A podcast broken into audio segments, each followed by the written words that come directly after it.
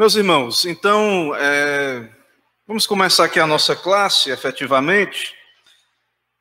Irmãos, nós vamos tratar hoje, continuar é, expondo o, o, tema do livre-arbítrio, né, esse tema do livre-arbítrio, que é um tema importantíssimo para a igreja reformada. É um tema, muitas vezes, é, maltratado, né, um tema maltratado. E nós estamos usando um material muito bom. Eu me alegrei muito à medida que eu preparava aqui os slides, né, que são baseados no livro do, do pastor Paulo Anglada, né, um pastor já, já em memória, né, um pastor que o Senhor já chamou para si. Ele foi, pastor Paulo Anglada foi pastor na Igreja Presbiteriana Central do Pará, né, acho que ele é paraense e tudo, e ele fez um trabalho muito bom na igreja de, de ensino, de pregação. Essa aula ela é baseada no livro do pastor Paulo Anglada, Imago Dei, né, que é juntamente com Sola Escritura, né, é, são livros que expõem a confissão de fé, é Sola Escritura, Sola Deo Glória e Imago Dei, que é a imagem de Deus, né, traduzindo, fala sobre a imagem de Deus. E eu tenho que Claro, é a pesquisa dele, né, que eu vou estar apresentando aqui na aula, é o material dele, é do livro, é uma transcrição do livro. Então, assim, eu quero. É, os irmãos vão ver né, o material, a qualidade do, do conteúdo, e eu quero incentivar os irmãos a, a, caso queiram adquirir um material sobre esses temas, né, é, que é um estudo mais aprofundado da confissão de fé nesse, nesses temas, eu recomendo né, a compra do, dos livros do, do pastor Paulo Anglada. A, a, editora continua, a Nox Publicações, a editora, a editora dele, e também a família cuida, né, a mulher, a, a viúva, os filhos cuidam do, da editora. Livros muito bons, né? Então, quero incentivar os irmãos a, a, se puderem, adquirir esse material, caso tenham planos de adquirir livros. Tem também, eu acho, alguns em, em e-book também, e também no, nos podcasts aí, se eu não me engano, pelo menos no Spotify eu sei que tem. Se você colocar lá Paulo Anglada, você vai ter acesso a várias palestras né, do, do pastor, aulas que ele ministrava na igreja eram gravadas semelhantemente ao que a gente está fazendo hoje e publicando lá. Né? Então, se você quiser também ouvir né, lá nesse formato, eu quero incentivar os irmãos a quem quiser se aprofundar e conhecer o trabalho que ficou registrado aí do pastor Paulo Anglada, é, incentivo bastante. Eu já, eu já, particularmente, já me beneficiei de vários materiais. Então, para dar o crédito, eu preciso falar isso, certo? Mas nós vamos seguir, então, aí na nossa classe. Antes, vamos orar. Vamos orar, então. Senhor, eis-nos aqui para aprendermos mais do Senhor, estudar a tua palavra, também a doutrina exposta da tua palavra na nossa confissão de fé. E pedimos a tua graça, ó Deus, que seja um momento enriquecedor, que esse conhecimento, que o teu Espírito venha confirmá-lo no nosso coração, sendo ele bíblico, que ele venha trazer também paz e alegria, ó Deus, para nós, e instrução sadia para a tua igreja. É o que pedimos, oramos em nome de Jesus Cristo. Amém. Então, vou seguir aí os materiais já conhecidos, a Bíblia, na versão Almeida atualizada, os símbolos de fé, os livros aí que já, os irmãos já conhecem, eu não coloquei aí, esqueci hoje, mas é o livro do pastor Paulo Anglada e Magodei, que em outros slides e outros estudos eu já apresentei. Então está citado aí a nossa, nossa referência. Tem um versículo base aí que é muito importante você se concentrar nesse versículo, porque ele vai ser muito importante para a aula, e é um versículo citado no meio cristão de modo geral. É, as pessoas citam esse versículo muito assim, é, em conversões súbitas ou em conversões de modo geral, né? A pessoa experimenta uma conversão, é maravilhoso, você está com Cristo, experimentar a graça. É, e aí, muitas vezes, é, as pessoas acabam tomando esse versículo como praticamente como algo, uma plena santificação já nessa terra, nessa vida. Então, muita gente se empolga ali na sua conversão, e como se todos os problemas acabaram. E infelizmente vemos também muitas pessoas é, depois se desviando. Né? Às vezes a pessoa tinha uma vida pretérita, tinha algum vício, alguma. E às vezes a pessoa ela tem aquela conversão é, bem chocante, bem abrupta, e tudo se fez novo, e às vezes fica nesse, nesse, nessa maneira meio triunfalista. E, e é por isso que a, o que vamos ver na aula de hoje é muito importante, irmãos. Porque há um sentido em que tudo se fez novo, e há um sentido em que essa imagem de Deus está se renovando num processo. E ela, esse processo é consumado quando Cristo voltar. Então tudo se fez novo, mas tem. E o velho homem? E o velho homem que está dentro lá, a carne contra o espírito? Então, às vezes, as pessoas. É, a gente ouve aqueles testemunhos e tudo se fez novo, como se a pessoa, pronto, é, já só falta só ser promovida para o céu. Então, realmente há uma obra de Deus na alma. A gente não nega isso. Porém, a gente tem que ter cuidado para não ignorarmos todo o ensino bíblico, certo? O próximo slide vai ter é somente essa breve sessão que vamos estudar hoje, certo? Eu espero concluir, a gente concluir essa parte do livre-arbítrio. Então, a última sessão do capítulo 9 do livre-arbítrio, a sessão 5, diz o seguinte: é no estado de glória que a vontade do homem se torna perfeita e imutavelmente livre somente para o bem. Então, só vai haver perfeição da vontade, a renovação plena da imagem de Deus no homem é só na glória. Certo? Então, por mais graça que alguém tenha recebido na conversão, ela só vai ser perfeita na glória. A sua vontade vai continuar, a guerra vai continuar dentro dela. Não existe. A pessoa diz, ah, pastor, eu só sou convertido se praticamente. Muita gente acha que só se converteu se, se não pecar mais. E não é isso que, que nós afirmamos. Né? Não é isso que a Bíblia diz, né? e que nós não podemos dizer isso. Então, há, há um processo de santificação e a perfeição só na glória. Parece óbvio isso, mas as pessoas querem, às vezes, transmitir uma ideia de que a vida cristã é uma novidade já imediata, total. Total e imediata. No próximo slide tem vários, os três versos citados, né? Vejam, Paulo ele vai falar em Efésios 4,13, até que todos cheguemos à unidade da fé e do pleno conhecimento do Filho de Deus, a perfeita varonilidade, a medida da estatura da plenitude de Cristo. Então, há um processo até que todos cheguemos à unidade da fé, o pleno conhecimento, a perfeita varonilidade.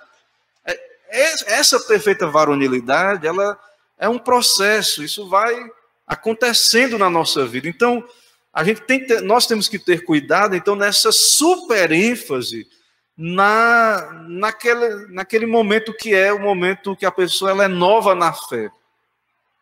Às vezes a gente transmite a ideia de que ali é o auge da vida cristã. O ponto mais alto, às vezes isso é anunciado, a gente tem às vezes um saudosismo, né? E que realmente aquele primeiro momento da nossa conversão, geralmente nós estamos mais fervorosos, mais dedicados, mas não deveria ser assim, passar isso. É, nós devemos continuar sendo zelosos, certo? Deus é quem aviva os corações, mas da nossa parte, nós temos que continuar crescendo. Nós não podemos achar que ali foi o ponto mais alto e pronto, agora só é. A gente só diminui a nossa espiritualidade. Não. Judas diz, Judas 24, ora, aquele que é poderoso para vos guardar de tropeços e, e vos apresentar com exultação imaculados diante da sua glória. Então Deus está num processo de, de nos guardar e de nos apresentar imaculados diante da, da sua glória. 1 João 3,2: Amados, agora somos filhos de Deus, e ainda não se manifestou o que haveremos de ser. Então, por mais que essa imagem seja renovada aqui, por mais que um santo já tenha progredido nessa, é, nessa, nessa caminhada em direção à perfeita varonilidade, jamais alguém vai ser nessa terra o que ele será quando Jesus voltar. Ainda não se manifestou o que haveremos de ser. Não há como imaginar o que seremos com a graça de Deus ali. E nós vamos ver um pouco, começar a ver hoje um pouco do que será, mas não tem como a gente mensurar tudo, porque são coisas grandiosas. Pode seguir. Então, irmãos, nós vamos ver hoje aí o homem no estado de graça, ou restauração da imagem de Deus no homem. Isso que vamos ver hoje, certo? Então, o que é que nós pregamos e ensinamos aqui na igreja? Que a queda afetou o homem completo, integral. Emo a razão, emoções, vontade. O corpo foi afetado na queda. Nós temos marcas no nosso corpo é, que são consequências da, da queda. Às vezes a pessoa nasce com um problema de vi, tem um problema de visão, às vezes o, o cérebro não produz as substâncias que deveriam produzir, outro órgão, ou às vezes a pessoa nasce com um órgão é, né, deficiente. É, tudo isso é consequência da queda. Né? A queda afetou a imagem de Deus a parte espiritual e a parte material. Nós convivemos com as consequências da queda. E quando pregamos sobre a regeneração, nós pregamos o quê? E, a salvação em si. Qual é o projeto de Deus na salvação? Restaurar essa imagem que, que está caída e, e deturpada. Então, a regeneração, diz né, um teólogo aí, Thomas Boston, a regeneração é uma transformação universal, todas as coisas se fazem novas. É um abençoado fermento que leva da massa inteira. O pecado original infecta o homem inteiro. A graça regeneradora que é a cura vai até onde vai a enfermidade. Então, o plano de Deus para nós é que a mente seja renovada, as emoções, o, cora é, o coração, né, as emoções, a vontade, o corpo, tudo no homem vai ser restaurado à imagem de Cristo, né? E será algo. É, o, Jesus, quando veio, assumiu a nossa natureza e ele elevou a nossa natureza. Então nós não sabemos, nós vamos ser semelhante a Cristo, ao seu corpo de glória. Então nós não sabemos, mas o fato é que o homem completo será restaurado à imagem de Deus, ele será semelhante a Cristo. Certo? Então, a imagem ela não é restaurada imediato. Veja, irmãos, ó, a regeneração é, um, é pontual. Ela acontece pontualmente. É um, é um dia, é um, é um momento da sua vida. Deus vem, aplica a graça e regenera. É um ponto, é um momento. Já a santificação é um processo. Ela continua, ela é gradual, não é imediato. Então, existe um novo homem, mas ele está sendo gradativamente transformado à, à imagem do Senhor. Existe o velho homem ainda. Então, é, a imagem de Deus está sendo transformada. As pessoas querem o imediatismo, né? É, é, mas é, é um processo, Deus faz, faz assim. Então, nesse processo, o ponto final de perfeição é na volta de Cristo, na ressurreição do corpo. Então, sempre será imperfeita nessa vida a, a essa imagem que está sendo restaurada. Sempre será imperfeita. Certo? Então, é, essa santificação é progressiva, ela é real, é uma realidade, certo? E ela tem aspectos. Tem a palavra difícil aí, né? ontológico, moral e funcional. Ontológico é o que vem do ser. Então, o nosso ser será restaurado. A moral, a piedade, a, a nosso, nosso comportamento, né, e funcional também. No próximo slide tem um esboço do que é que, tá, que vai ser restaurado. Certo? É, a imagem de Deus ontológica. Essa, essa palavra ontológica, é uma palavra difícil aí, é o nosso ser, a mente, os sentimentos, a vontade. E o corpo também faz parte do nosso ser. Eu não vou tratar hoje da, do ponto 2 e 3, que também está sendo restaurada a imagem, a imagodei espiritual e moral, ou seja, a piedade, a integridade. Então, quando alguém é regenerado, começa uma obra na sua alma, ele vai sendo transformado, suas faculdades, e isso tem um efeito na piedade, na, no comportamento, na integridade. Né? Então, isso vai, é, como vi um pastor comentando, né? Isso vai se manifestar quando você bateu, você bateu o seu carro em outra pessoa, alguém bateu no seu, mas foi culpa sua. Você vai dizer, você vai dizer, não, realmente foi culpa minha, eu assumo. Né? Isso faz parte do processo, a piedade, a integridade. Faz parte desse processo também. A imagem de Deus na família, na igreja e na sociedade. Mas hoje nós vamos tratar da, dessa imagodeia ontológica e principalmente a parte imaterial, ainda não na parte física. Próximo slide tem alguns versos aí que mostram que é esse o plano de Deus para a salvação, que muita gente não entende. Muita gente só quer entender assim: fui eleito, pronto, estou eleito e estou salvo e acabou. É, e, e coloca na conta da, da eleição a desculpa para não ser zeloso, para não buscar santificação, para não ler a Bíblia, para não ter a necessidade de estar na igreja. É, não, se Deus, eu sou um eleito, Deus é soberano, então ele vai fazer a obra dele, independente de qualquer coisa, e temos que ter cuidado com essa perspectiva. Veja que Romanos 8, 29, o texto diz que aos que de antemão conheceu, também predestinou para serem conformes à imagem do seu filho. Então, o eleito, ele foi eleito para que essa imagem seja restaurada, não para ele continuar sendo um demônio, um satanás na terra, de, afirmando que é eleito e pronto. Afirmando que crê na eleição e acabou. Não, é, Deus elege, predestina, para que essa imagem seja restaurada em nós a fim de que ele seja o primogênito entre muitos irmãos. 2 Coríntios 3,18: Todos nós, com o rosto desvendado, contemplando como por espelho a glória do Senhor, somos transformados de glória em glória na Sua própria imagem pelo Senhor, o Espírito. Então, um crente, ele vai estar num processo que é do Senhor de ser transformado.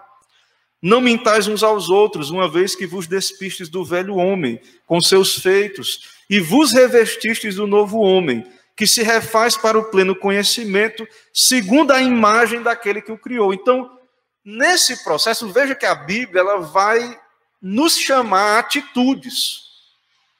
Não minta mais, mortifique o velho homem. Então, nesse processo, nós vamos ver aqui mais na frente no estudo, há um processo onde há uma agência humana, uma ação humana. Então, é, como eleito, como crente, eu tenho que entender isso, que há um processo de Deus, é o que vimos no sermão de Filipenses, lá que Paulo diz, né? É, desenvolvei a vossa salvação com temor e tremor, porque é Deus que opera em vós tanto querer como efetuar. Vos despojeis do velho homem, que se corrompe segundo as concupiscências do engano, e vos renoveis no espírito do vosso entendimento, e vos revistais do novo homem, criado segundo Deus, em justiça e retidão procedentes da verdade. Então, muitas vezes, irmãos, é, isso não é explicado, e muitas as pessoas entendem que a eleição ela anula a responsabilidade humana na santificação. Muita gente acaba entendendo errado. Pode seguir. Então, o objetivo de Deus eleger pessoas da eleição é a restauração da imagem de Deus. É uma obra progressiva do Espírito Santo. certo? Ele está renovando esse novo homem. Então, na regeneração, é implantado o novo homem. Você é unido a Cristo, você morre com Cristo, você ressuscita com Cristo. O velho, só que o velho homem, ele levou um golpe ali, mas ele está ali, é rebelde. Certo? Na conversão, o velho homem levou um golpe, mas ele está resistindo. E você tem que mortificar ele. E esse é o processo da santificação. Deus vai nos transformando certo? Esse novo homem vai sendo transformado. Né? E aí, essa obra só é consumada na eternidade, mas ela começa agora, na regeneração.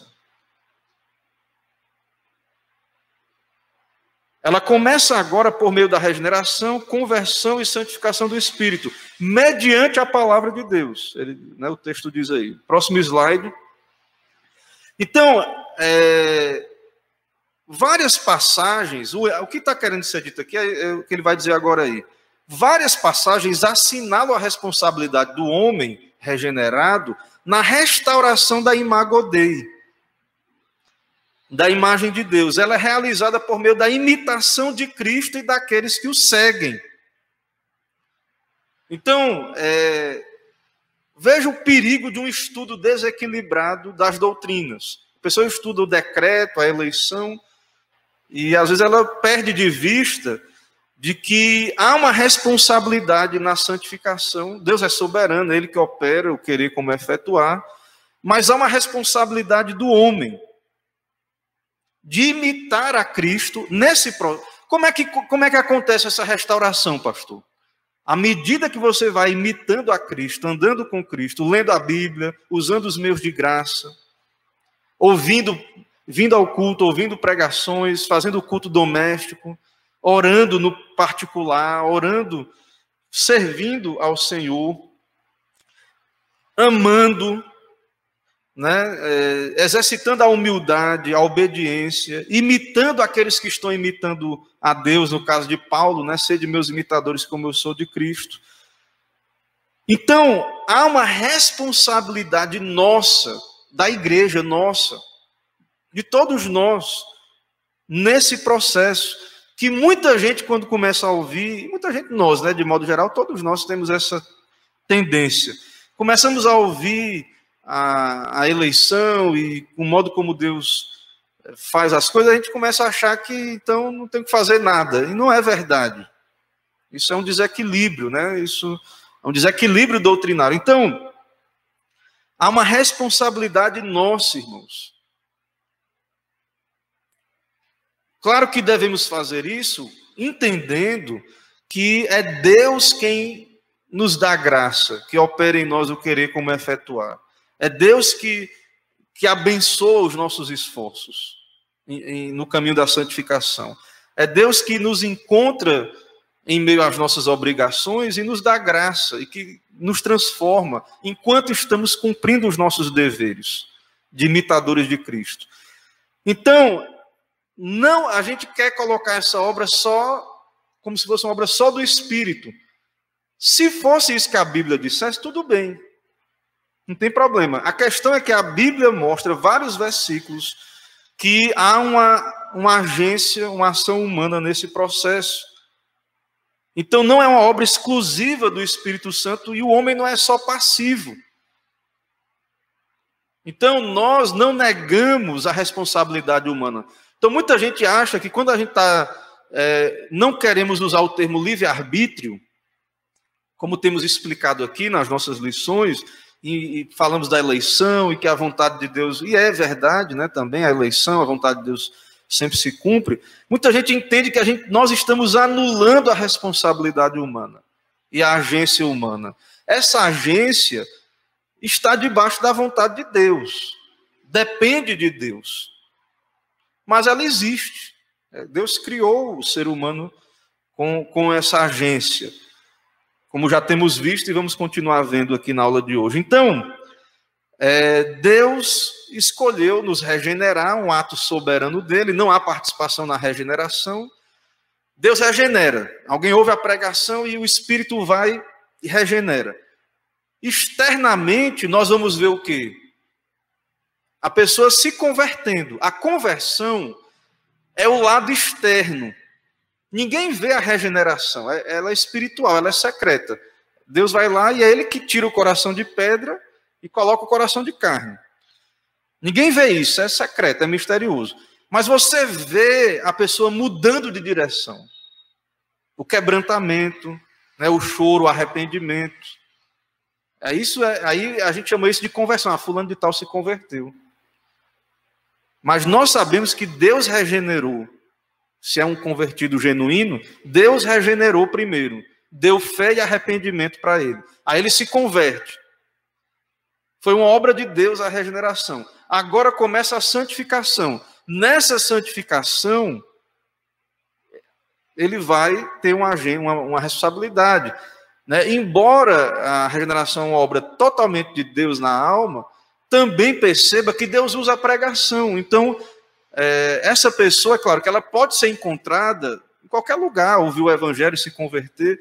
Então, é uma obra de Deus realmente a regeneração. Mas no caso da santificação, é, há uma ênfase muito grande aí na, na participação do homem, claro, que no final, claro, a graça de Deus é quem opera, mas há versículos bíblicos que nos chamam a, a essa santificação. Próximo slide tem aí, né? Ser depois imitadores de Deus como filhos amados e andar em amor, como também Cristo nos amou e se entregou a si mesmo por nós, como oferta e sacrifício a Deus em aroma suave. Então, veja que são ordens que a Bíblia está dando para o crente. Né? Não é, ah, se eu for, se Deus quiser, Ele vai me fazer fazer, não. Ele já, tá, ele já lhe disse, ele já está nos dizendo o que é que a gente tem que fazer. Não tem que ficar esperando é, o Espírito já está operando, ele já, ele tá, ele já nos enviou, ele, ele inspirou a palavra, a palavra chegou até nós, ele nos envia a palavra, o Espírito já, Deus já está nos dando direção e luz, a sua vontade. Então a vontade, você é um crente, você foi regenerado, você crê que na, né, Deus lhe escolheu, então agora nós né, devemos ouvir isso, ser imitadores de Deus, como filhos amados, andar em amor. Então veja uma atitude é, de exercitar essas graças. Sede meus imitadores, como também eu sou de Cristo, apóstolo Paulo nos diz. Tende em vós o mesmo sentimento que houve em Cristo, né? Pregamos esse texto, né? Agora há pouco tempo, né? Domingo, domingo passado. Então, está dizendo, ó, tem o mesmo sentimento que houve em Cristo. Imite o Senhor. Certo? E aí nós já vimos aí, né? O texto está aí, depois os irmãos meditam, continuam meditando. Então, seguindo aí, então há várias passagens, irmãos, que apontam para essa natureza escatológica dessa restauração. Então, escatológico é quando Jesus voltar, é as últimas coisas. Então, só Cristo vai consumar essa restauração quando ele voltar, teremos um corpo semelhante ao seu, glorioso, e refletiremos a sua glória. Como é que é esse corpo? Nós não sabemos exatamente, mas ele é um corpo preparado, né, um corpo de glória, como do Senhor, certo? O contraste entre essas duas condições é. Não tem como a gente imaginar. Então, o que nós somos hoje, mesmo que Deus nos aperfeiçoe num grau muito alto, né? mande um avivamento, estaremos muito distantes do que seremos quando Jesus voltar. Paulo diz em 1 Coríntios 15, 49: assim como trouxemos a imagem do que é terreno, devemos trazer também a imagem do celestial. Então, vai, vai haver um momento, quando o Senhor voltar, que teremos a imagem né, do Cristo, é, não como ele era aqui, terreno, em fraqueza. Mas seremos a imagem dele, do seu corpo de glória. Como é que é um corpo de glória, né? Moisés, ele ficou lá recebendo as tábuas, quando ele desceu, o rosto dele brilhava. O povo nem conseguia olhar para ele.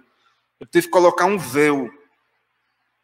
Agora imagine esse corpo que o Senhor tem preparado para nós.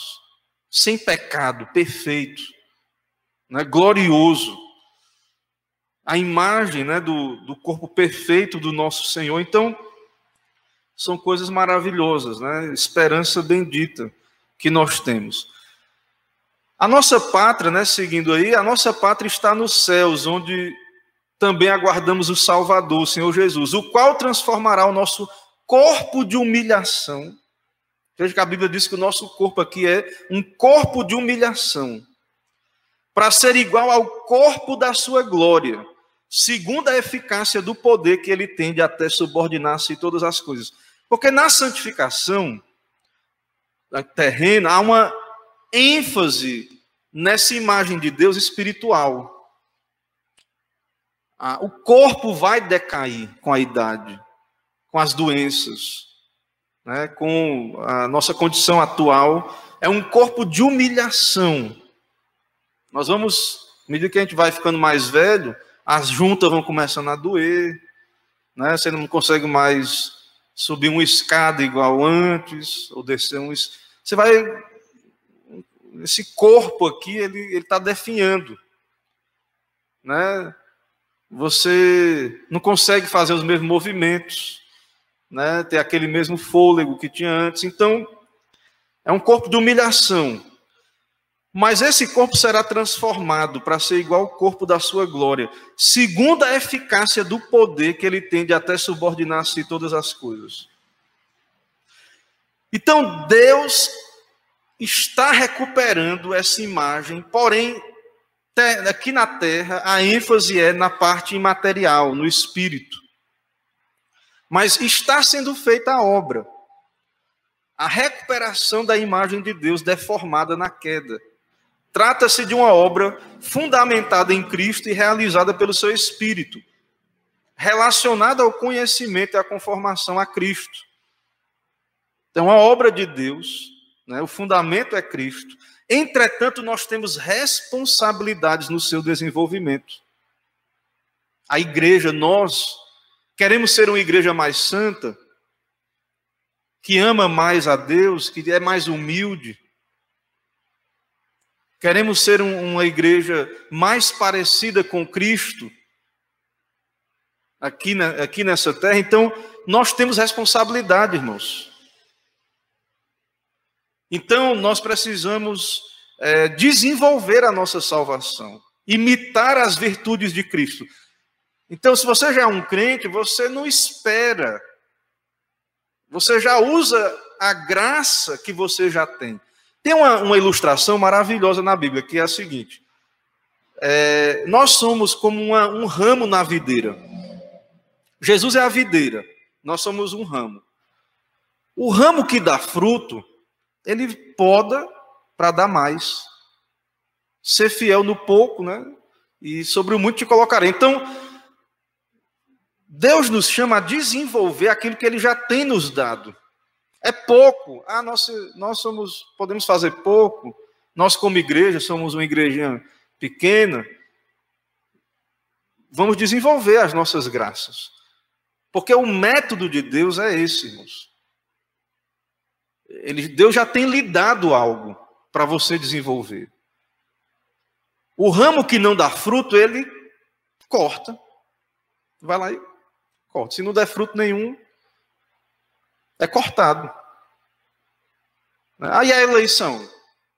Né? Aí você quer estar tá perscrutando os mistérios de Deus. Né? O fato é que, da perspectiva da responsabilidade humana, Deus nos chama a isso a ser um ramo que esteja produzindo fruto. Se não der fruto, é porque não era, né? Se, é como João diz, aqueles que saíram do nosso meio é porque não eram dos nossos, né? Então, é, muitos que se desviaram, a gente fica assim, oh, poxa, mas eram pessoas tão maravilhosas na, na igreja. E você acha que esse desvio foi como? Foram deixando, se afastando dos meus de graça deixando de assumir a sua responsabilidade, esfriando, se afastando, coração começando a, a se amargurar, se afastando do, daqueles que estão buscando imitar Cristo, são pecadores, mas estão buscando, e aí a coisa vai caminhando até que a pessoa fica infrutífera, e aí é, muitas vezes, se não for realmente um eleito, é cortado. Então, irmãos, é muito importante entendermos a nossa responsabilidade. Somos fracos, a carne é fraca, mas use o que Deus tem lhe dado. Use a luz que Deus tem. Você não entende ainda muito bem algumas coisas? Use o que Deus tem lhe dado.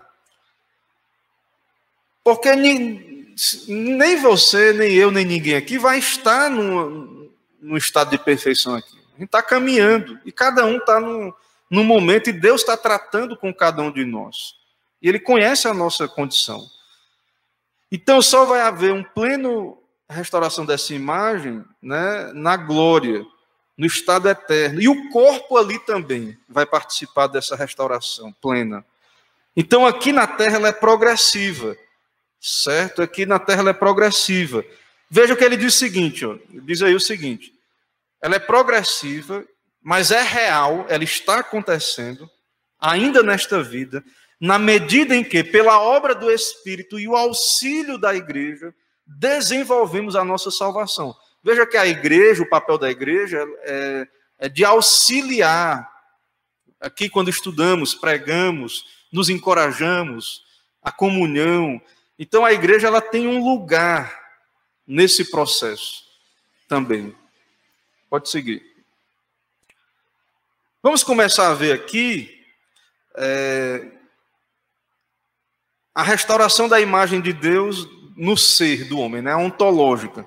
Vamos, vamos tentar ser mais dinâmicos aqui para a gente tentar concluir. Parece que o tempo já avança aí. Então, irmãos, vejam, ó, é... aí resumindo, já falei, a restauração vai abranger a razão, vontade e emoções. Pode seguir. A imagem de Deus racional. Deus nos criou com inteligência e conhecimento, certo? O homem, ele raciocina. Isso é a imagem de Deus no homem. Deus colocou no homem. É, e essa capacidade, ela foi perdida em parte na queda. Pode passar. Então, o homem original, lá no, no Gênesis, tinha uma capacidade fantástica, extraordinária. Esse negócio de evolução é conversa fiada. O homem, é, ele evoluiu, ele perdeu capacidades, certo? Principalmente na questão espiritual. Então, essa capacidade intelectual foi afetada pela queda. A depravação do intelecto se manifesta como? Como é que a gente sabe que houve isso? no erro, na mentira, no engano, na heresia, na oposição à verdade, na incredulidade, na idolatria. Então, tudo isso que você que é crente olha e diz: como é que essa pessoa acredita nisso? Como é que pode? Isso aí é consequência da queda, é consequência do pecado. Então, o homem caído, a sua mente se tornou incapacitada para compreender de maneira salvífica a revelação, as coisas espirituais. O problema, irmãos, não é só saber explicar bem, não. Há um, um a mente está caída. Está em trevas o homem. Pode passar. Jesus diz isso, né? João 3, 19 a 20. O julgamento é esse: que a luz veio ao mundo e os homens amaram mais as trevas do que a luz, porque suas obras eram más Pois todo aquele que pratica o mal aborrece a luz e não se chega para a luz, a fim de não serem arguidas as suas obras. O Deus desse século cegou o entendimento dos incrédulos, para que não lhes resplandeça a luz do evangelho da glória de Cristo. Ainda tem Satanás, né? A queda afetou o intelecto e Satanás cega o entendimento. Há uma obra de Satanás né, no entendimento também para impedir as pessoas de, de irem a Cristo, entender o evangelho. Então, o homem natural não aceita as coisas do Espírito de Deus, porque eles são loucura. Isso é consequência da queda. Isso não é só inteligência no sentido que a gente convencionalmente fala, não. É uma questão espiritual, é uma consequência da queda que afeta a razão. Não pode entendê-las, porque elas se discernem espiritualmente. Todos os homens naturais vivem na vaidade dos seus próprios pensamentos obscurecidos de entendimento, alheios à vida de Deus por causa da ignorância em que vivem, pela dureza do seu coração. Veja que toda a linguagem aí mostra esse efeito da queda na, na, na mente. No próximo aí, no estado de graça. Então, no estado de graça, na conversão, Deus nos tira das trevas, da ignorância. Outrora erais trevas, porém agora sois luz no Senhor. Então Deus nos renova a mente. No seguinte, pode seguir aí. Em contraste, então, o homem com o homem em estado em pecado, né? É, o homem em estado de graça tem uma mente regenerada, provida de entendimento, para reconhecer a divindade de Cristo. Então, isso que nós estamos pregando, explicando da Bíblia, é, isso, irmão, são, é, são coisas que não é só porque você é inteligente no sentido humano que você. É, são questões espirituais. A mente regenerada crê, se submete, né, e em alguma medida compreende essas coisas. Então, o homem em estado de graça tem a mente iluminada com relação às realidades espirituais. Então, quando você fala do pecado, uma coisa é que uma, uma pessoa lá que não tem a Bíblia, que não é regenerada, entende. E outra coisa, o crente ele tem um entendimento experimental. Ele vê o que a Bíblia está dizendo, ele é como ele, ele provou isso na sua vida. É como você dizer assim, é, uma pessoa que, sei lá, nunca, eu já falei esse exemplo aqui, eu acho, em algum momento, né? Nunca comeu uma laranja, você dá um curso, explica o que é uma laranja, é cítrico, e tal, e diz os, os gostos que tem ali, é semelhante a um outra. Mas a pessoa nunca provou, ela tem um conhecimento acadêmico, enciclopédico do que é aquilo ali. Então, o homem regenerado, ele discerne, é um discernimento experimental, é um conhecimento de Cristo, que não é só um conhecimento de ter lido um, um livro. Não é só porque leu a teologia sistemática. É um conhecimento prático. Seguindo aí, então, é, mesmo que esse homem ainda tenha pecado, que o impede né, de obedecer inteiramente a Deus, pela sua graça, a sua mente é levada cativa a Deus. Então, esse homem vai submeter esse intelecto a Deus. Ele vai se tornar escravo da lei de Deus, servir a Deus, como está citado aí, né? Em Romanos 7, 25. Certo? Então a graça santifica a memória. Então quando você lê a Bíblia, você está lendo, às vezes você não tem uma memória boa, mas fica no coração as ideias, as informações. Às vezes um versículo fica. Quando vem a tentação, você usa, você resiste. Então, é, há uma obra de Deus na alma regenerada, e essa relação com a verdade é transformada seguinte aí. Então, nesse processo de renovação da mente, nós participamos. Então, esse processo, irmãos, de renovação da mente, isso não acontece de modo misterioso, por uma osmose espiritual. Né? Osmose é um termo da biologia das células ali que transmitem é, nutrientes ali por contato, né? Então, não é só você vir para a igreja e ficar com a cabeça lá no mundo da lua, não. Deus não fala a uma mente inativa e preguiçosa. Então, nesse processo de santificação, você ser um estudante da Bíblia, você ouvir, a pre... você se preparar, você vir à igreja com fome, com desejo de aprender, de se alimentar espiritualmente. Então, nesse processo, né, nós vamos sendo transformados e há uma ação da responsabilidade humana. Nesse processo, nos é exigida a inconformação com o mundo, a renovação da mente, a compreensão e a experiência né, de que, do que Deus tem nos revelado aí na Sua palavra, nos despojando do velho homem. Então, essa, esse intelecto é transformado, certo? Seguindo aí, nós vemos aí a imagem volitiva, a vontade certo? A nossa vontade, as decisões, as nossas inclinações foram afetadas pela queda, nós já vimos isso. Então agora há uma inclinação para o mal. Certo? O homem antes se inclinava para o bem, agora para o mal. No estado de pecado, agora a nossa vontade, né, o homem continua tomando decisões, certo? Ele continua livre para decidir. Mas a vontade agora foi afetada pela queda.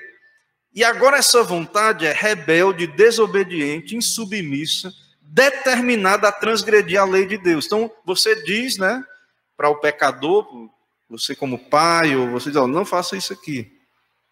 Só que existe uma vontade caída. Nós, Deus diz para nós, ó, é assim, a minha palavra está aqui, ó, revelada, eu quero isso aqui. Mas a nossa vontade, ela é rebelde.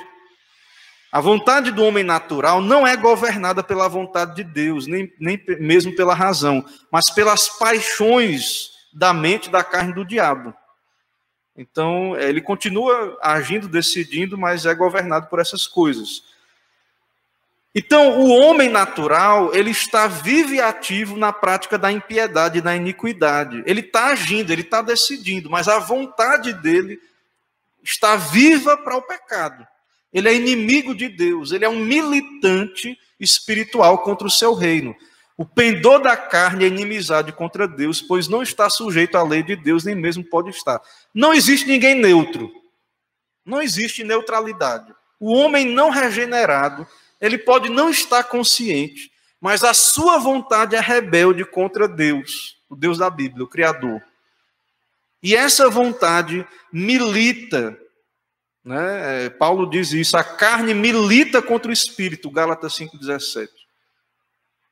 Essas pessoas estão milit elas são militantes, elas estão guerreando contra os conceitos bíblicos, contra aquilo que é espiritual, contra o cristianismo. Elas nem percebem, talvez, isso. Isso significa que apenas uma ação sobrenatural de Deus altera essa condição por meio da obra redentora de Cristo, da intervenção do Espírito, como vimos na parte da mente, a vontade também tem, pode ser restaurada. Então, essa vontade rebelde, gente rebelde, Cristo pode transformar. É o que, a conversão é isso, né? E a, a, a santificação também. Pode passar. No estado de graça, o homem regenerado tem a mente restaurada, mas a sua vontade também. Aquele que tem os meus mandamentos e os guarda, esse é o que me ama. Se alguém me ama, guardará a minha palavra. Então, esse homem transformado agora, ele vai querer guardar a palavra de Deus, submeter. Ele não vai ser como aqueles que dizem Senhor, Senhor, mas não fazem a vontade de Deus. Então, a vontade é mudada. Né? Muitos dizem Senhor, Senhor, mas Jesus vai dizer né, é, que não os conheceu, né, porque não fizeram a vontade do Pai que está nos céus. Então, várias passagens bíblicas mostram, irmãos, que a vontade do homem foi transformada. Tem aí, para os irmãos verem também, depois aí está citado aí as referências, né? No, no texto aí. Vários, vamos seguindo para a gente tentar avançar e concluir. É... Então, até mesmo, irmãos, falando da vontade, o homem não quer ir a Cristo por ele mesmo. Ele não quer Deus. Né? Então, tem um corinho, o pessoal canta, né? Eu quero Deus. Não, o homem não quer Deus. Ele não quer. Enquanto ele não for regenerado, transformado a sua vontade. Certo?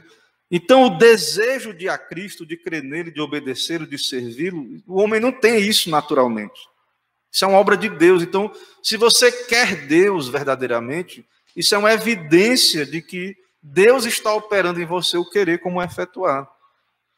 Apesar de ainda ter uma natureza pecaminosa, a sua vontade, antes inabilitada espiritualmente, agora é progressivamente inclinada a querer o que Deus quer. Então, isso é gradual, irmãos. A gente tem que caminhar, buscar a santificação. Então, nosso velho, o nosso velho homem está lá, a inclinação para o pecado está lá dentro de nós mas gradualmente o Espírito, Deus vai transformando a nossa vontade. Seguinte aí, a restauração da vontade é obra do Espírito, contudo não dispensa a participação do homem no uso diligente dos meios de graça. Deus, é o Espírito que opera, mas o, nós participamos no uso dos meios de graça. Certo? Então, é, você tem os sentidos, né, os seus, o seu corpo, né, que a Bíblia chama os membros do corpo, e você pode mortificar o pecado e usá-los para buscar as coisas de Deus, a santificação. Certo? Então, é uma luta, vai ter né, seus altos e baixos, mas, enfim, é, é, é obrigação nossa, dever nosso, responsabilidade nossa, é não, não nos entregar de solução à idolatria, à concupiscência que se inclina nessas coisas, mas nos entregarmos à santidade, à piedade, ao serviço de Deus. E por último, hoje, é, a imagem de Deus é emocional. O homem é um ser emocional, ele tem sentimentos, afeições, ele se alegra, ri, chora, se amargura, sente raiva, indignação, inveja, ressentimento, medo, vergonha, saudade, amor, gratidão, contentamento e, e tudo mais. Então, antes da queda, essas emoções estavam em harmonia com Deus, com o conhecimento de Deus. Amava a Deus, amava o próximo, se alegrava em fazer a vontade de Deus. O prazer, a alegria estava nas coisas santas, nas coisas de Deus. No pecado, no estado de pecado, tudo virou uma bagunça, as emoções. Veja que depois da queda o homem teve medo de Deus, se escondeu, teve vergonha, conflitos. Depois você vê o que fez lá Caim, né, com Abel, né, o, não amou seu irmão e etc. Seguinte aí. Já no estado de graça, Deus vai restaurar essas emoções. Deus vai restaurar eh, essas emoções o amor a Deus, o amor ao próximo, certo? Então, é, você vai odiar o mal, Deus vai lhe dar, vai transformar suas emoções para você amar o que é justo e, e odiar aquilo que é, que é mal, certo? Amar a palavra de Deus, a obediência a Deus, as coisas espirituais, certo? Então, a relação dessa, dessa emoção transformada, né? Se manifesta no relacionamento com Deus. A pessoa começa a temer a Deus. Não é porque o pai vai dar uma surra ou o pastor vai brigar. Ela é natural dela, é a emoção, os sentimentos transformados. Seguinte aí, conforme Thomas Boston aí explica, né? A graça regeneradora coloca as afeições tão firmemente em Deus que o homem é disposto ao comando de Deus. Então essa pessoa se torna disposta a libertar-se de tudo mais, a fim de apegar-se a Cristo. Se a concupiscência da carne, a concupiscência dos olhos a soberba da vida tem o trono de nosso coração, o qual deveria ser possuído pelo Pai, pelo Filho e pelo Espírito, se nunca tivemos tanto amor a Deus quanto a nós mesmos, somos estranhos a essa graça. Então nós temos que experimentar essas graças na nossa vida essa inclinação, essas afeições religiosas, né, digamos assim. Na relação consigo próprio, né? Então, na relação com Deus, as emoções mudam. Na relação consigo mesmo. Então, paz, alegria espiritual, contentamento, né? O crente vai ter, pode passar. Na relação com o pecado, na relação com o pecado, agora, esse homem que está tendo a imagem de Deus restaurada, antes ele tinha prazer no pecado. Agora ele vai ter aversão, tristeza, arrependimento. Como Salomão declara: A minha boca proclamará a verdade, os meus lábios abominam a iniquidade. O ímpio, ele vê, às vezes ele não comete o mesmo, mas ele aprova né, o, o erro, então, o salmista demonstra que ele confessa que ele abomina o pecado, suporta tristeza por causa do pecado, detesta a mentira, ama a lei de Deus. Então, isso, irmãos, é as emoções. Na relação com o próximo, na, no próximo slide, é a relação com o próximo. Então, agora, o amor a Deus e o amor ao irmão.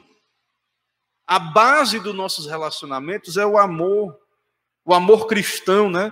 Que o amor cristão é diferente do amor é, que as pessoas seguem aí no mundo, que assim, O, amor cristão, você ama a pessoa, o amor flui de dentro de você, não é porque aquela pessoa merece, né, só pelas virtudes, embora quando a pessoa é amável, é mais fácil de amar, né?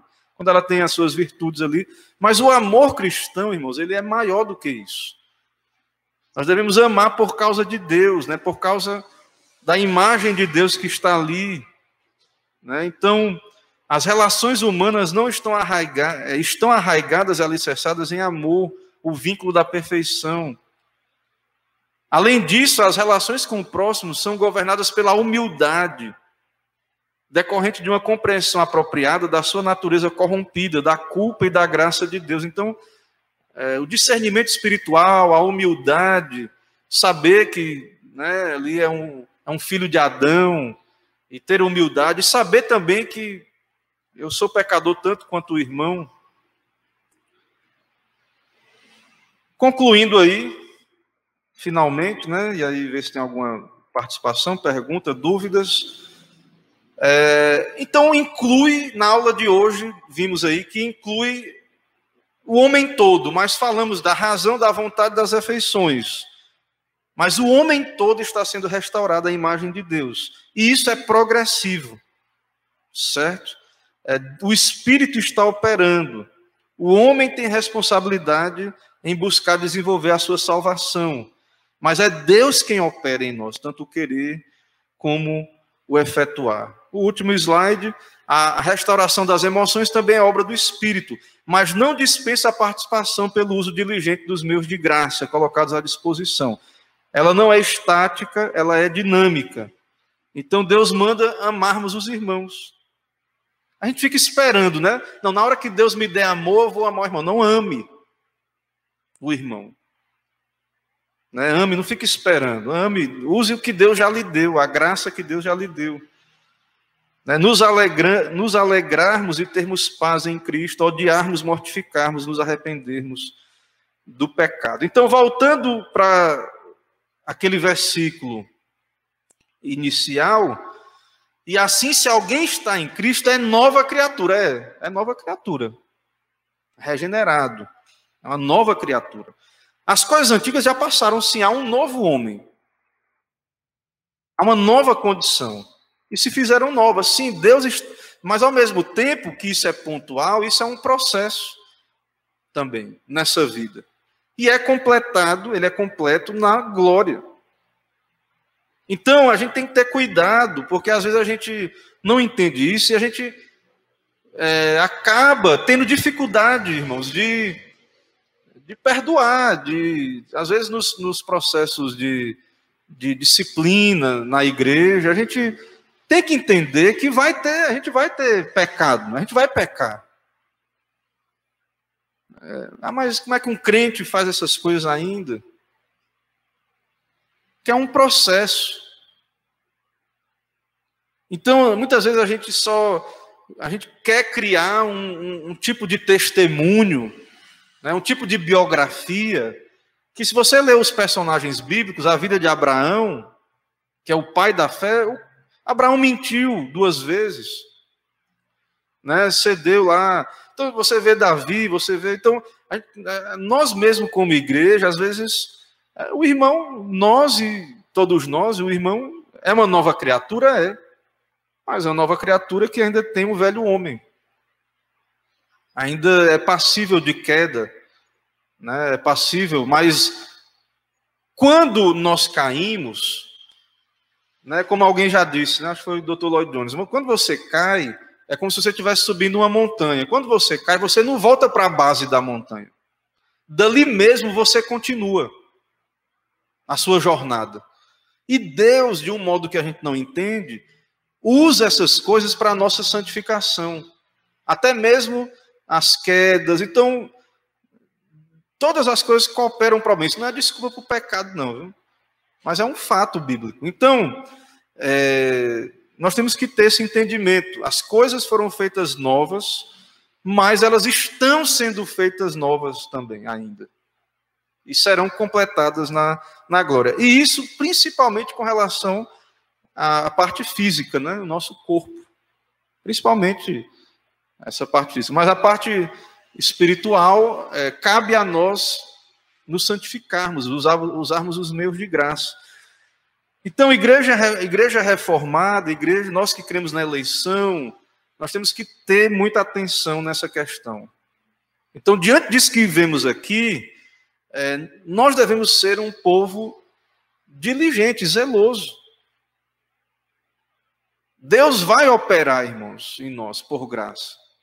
Mas Deus quer, é como eu disse lá do, da videira, do ramo.